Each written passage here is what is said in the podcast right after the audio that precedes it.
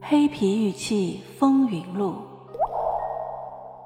作者陈一鸣、陈英，演播 AI 小宝，后期乔居蓝心的猫如，欢迎订阅。第二十七章：消失的世界，第一回。黑皮玉器可能是一个幻想的天地，也有可能是一个失落的文明，还有可能是一个消逝的世界。在民间收藏的许许多多黑皮玉器中，有不少动物类的造型，有的十分写实，有的十分抽象，有的却不明所以，说不清是什么动物。其中包括不少人兽合体的造型。这些造型中，一些爬行类的动物造型最为奇特，它们和人的结合最为引人注目。我们先来观赏一件黑皮人形器，器高二十多公分，蹲坐，人体的造型基本分为两节，以头颈分界，颈以下为双乳和双足，足为四指；颈以上为双手和头，头两侧双舌对称排列，蛇首盘踞人手两侧，向外相向怒视，蛇尾蜿蜒下垂至人手耳侧，人双手紧抓蛇尾，这样一个造型，极像《山海经·海外北经》中鱼江的形象。《山海经·海外北经》云：“北方鱼墙，人面鸟身，而两青蛇，见两青蛇。”翻成白话就是：北方有一墙，人的面孔，鸟的身子，耳朵上挂着两条青蛇，脚下踩着两条青蛇。鱼墙在我国古籍中也有被称为鱼江的，有关它的传说有许多。一说他是海神，统治北海，他的形象也被塑造成身体像鱼，但是有人的手足。乘坐双头龙，于江还被称为风神，据说字玄冥，是颛顼的大臣，形象为人面鸟身，两耳各悬一条青蛇，脚踏两条青蛇，支配北方。据说于江的风能够传播瘟疫，如果遇上他刮起的西北风，将会受伤，所以西北风也被古人称为厉风。而陆氏所载，于江又是皇帝的玄孙，古时候江字和强字通用。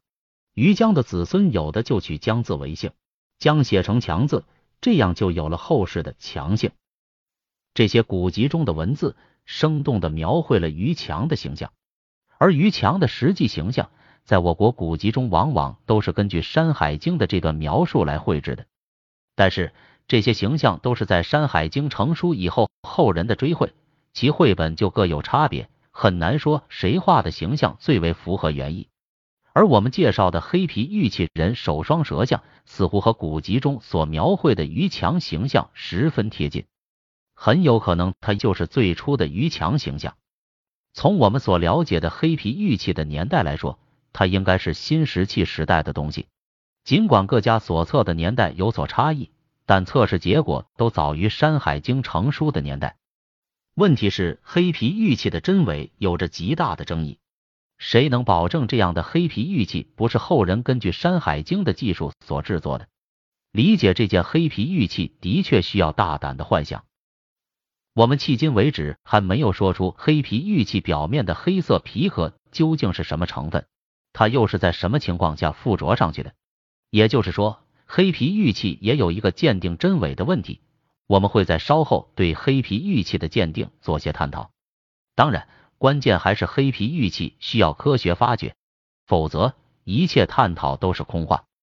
尽管我们通过有关方面已经知道，在正式的考古发掘中发现过一件黑皮玉器，但它和民间流传的黑皮玉器还有差别。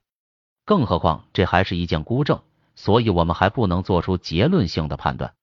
但是我们所列出的黑皮双蛇人形器和《山海经》的描述颇为一致。不能简单的以巧合来做解释，极有可能在我们还不能了解的史前时代，在我国北方草原有一个以蛇为图腾的部落，那里因常年刮风，后来蛇的图腾逐渐被后人尊为风神。草原也许是最为适宜爬行类动物生存的自然环境，在黑皮玉器中，我们找到许多爬行类动物的造型，它们或者就像上面这件双蛇人形器。和人结合成复合的人兽形象，或者就是一个单独的爬行类动物。这些爬行动物，有的我们现在还能见到，有的我们已经莫名所以。这些爬行类动物极有可能在告诉我们一个已经消逝的世界。在史前时期，生态环境自然平衡，各种各样的爬行类动物生存在这样的天堂中，悠然自得，使得史前人类对他们的观察细微入质，所以在他们创作的黑皮玉器雕塑中表现的淋漓尽致。观赏这些爬行类动物的黑皮玉器，我们也许可以得到这样的启示：这些爬行类动物的造型和后世的龙的形象有很大的相似性，也许。龙的形象就是这些爬行类动物在史前人类的头脑中演变的产物。